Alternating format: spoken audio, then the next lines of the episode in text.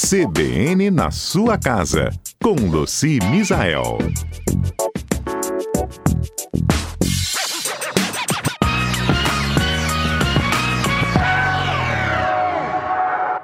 Bom dia, Luci.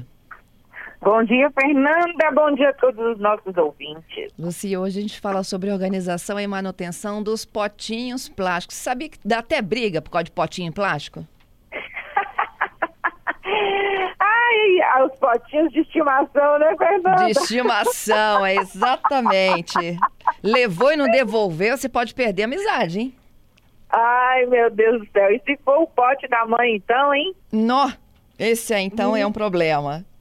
É um problemão que a mãe, Ave Maria. Eu, eu já vi casos de a mãe chegar na casa do filho, abrindo as gavetas, procurando os potes. Tipo, me devolve meus potes.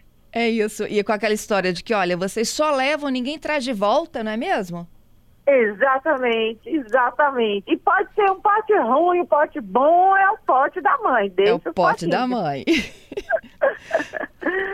pois é, Fernando, os potes, né, eles são muito úteis na nossa casa, esses potes que a gente utiliza para guardar alimentos, sobras de alimentos, mantimentos, principalmente esses, esses que vão para geladeira, né?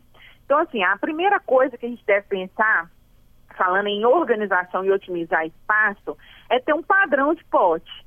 E, e os melhores formatos são os quadrados e retangulares, né? Porque eles, quando você vai organizar na prateleira, não sobra quina. Então, é, dá pra gente fazer fileiras, organizar, empilhar muito melhor do que os potes redondos. Isso. Tá? Pote redondo não é legal. Ué, nem oval. É, se ele for transparente, melhor ainda porque você consegue ver o conteúdo, certo? Certo. Então, isso também é melhor.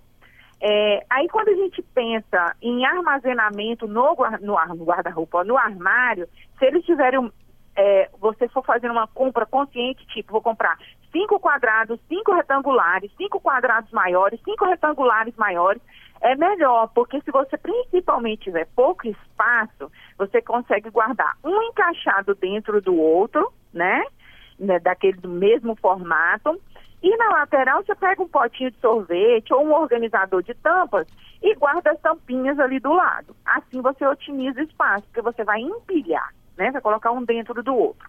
Agora, se você tem potes, é uma quantidade de pote compatível com com o espaço, né, com sua área de armazenamento, você tem mais espaço, então você pode guardar eles tampados um em cima do outro, que eu até prefiro assim, porque eu não gosto de ficar procurando a tampa, né?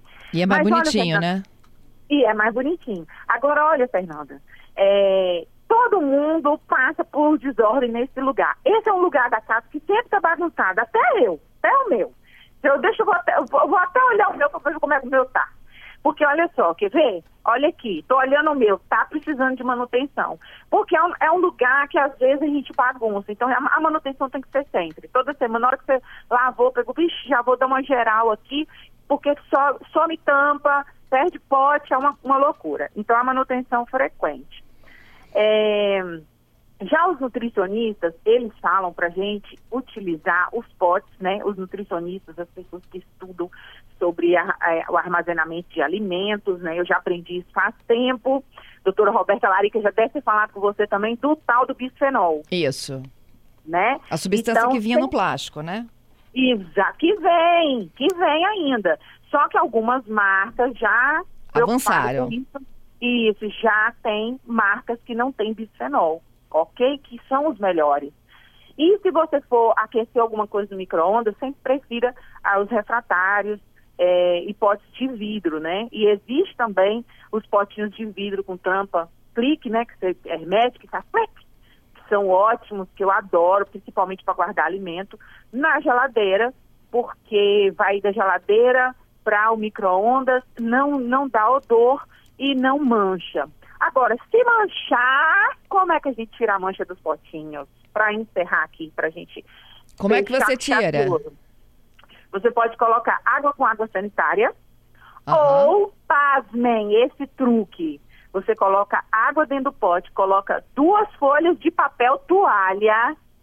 E sacode. O pote e sacode. Uhum. E vai vai transferir aquela marca de coloral todinha para o papel toalha. Parece mágica, mas não é. Funciona.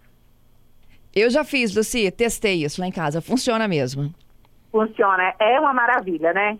É, funciona melhor do que água sanitária de molho. É, a água sanitária tem, tem horas que o trem entranhou tanto que é, aí você tem que botar quase água sanitária pura, fazer uma solução bem forte para dar um resultado. Mas a água sanitária tira o odor, coisa que o papel toalha não tira. É. é. E eu não sei se você tem esse método na tua casa, assim. Eu costumo comprar sempre da mesma cor. Eu tenho pavor de potinho colorido, um de cada cor.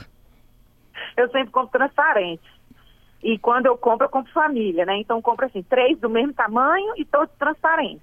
Uhum. Mas eu, eu, eu, eu, tenho pouquíssimos. Eu tenho, que até vai mais uma dica aqui. É, os meus potes de plástico, a, a, maioria que eu tenho é os que vão para a escola, né? O que eu mando é, a, as coisas da Luma para a escola, pra, na lancheira, porque não dá para mandar vidro. Né? E acrílico racha. Então eu mando, e aí você identifica os potinhos de plástico com aquela etiqueta vinílica que você manda fazer na gráfica rápida ou compra pela internet com o nome da criança. Uhum. Isso também é fantástico, né?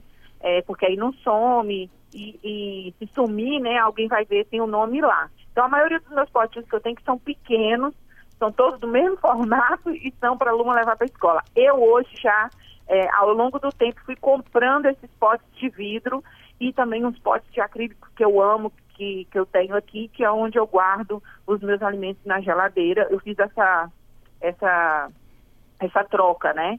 Mas pote colorido, tem gente que ama, né, Fernanda? Você que não ama, mas tem gente que adora aqueles famosões, todos coloridos. Ai, meu Deus do céu. Tem gente até que coloca assim a mostra de tanto que ama os potes. É uma paixão do brasileiro realmente, né? A, é. o povo, a, a, indústria do pote faz a festa aqui no nosso país. Faz a, a festa. Ama. Ó, tem uma ouvinte nossa fechando aqui a dica, é a Isabel.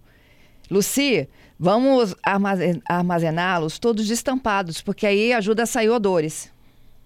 Pois é, mas olha só, é por causa que guarda com odor. Eu não guardo com odor, eu sempre falo isso com todo mundo. Porque se você guardou alguma coisa aqui que dá odor no pote, antes, na hora de lavar, você põe um pouquinho de água, uma tampinha de água sanitária para quê? Para neutralizar o odor.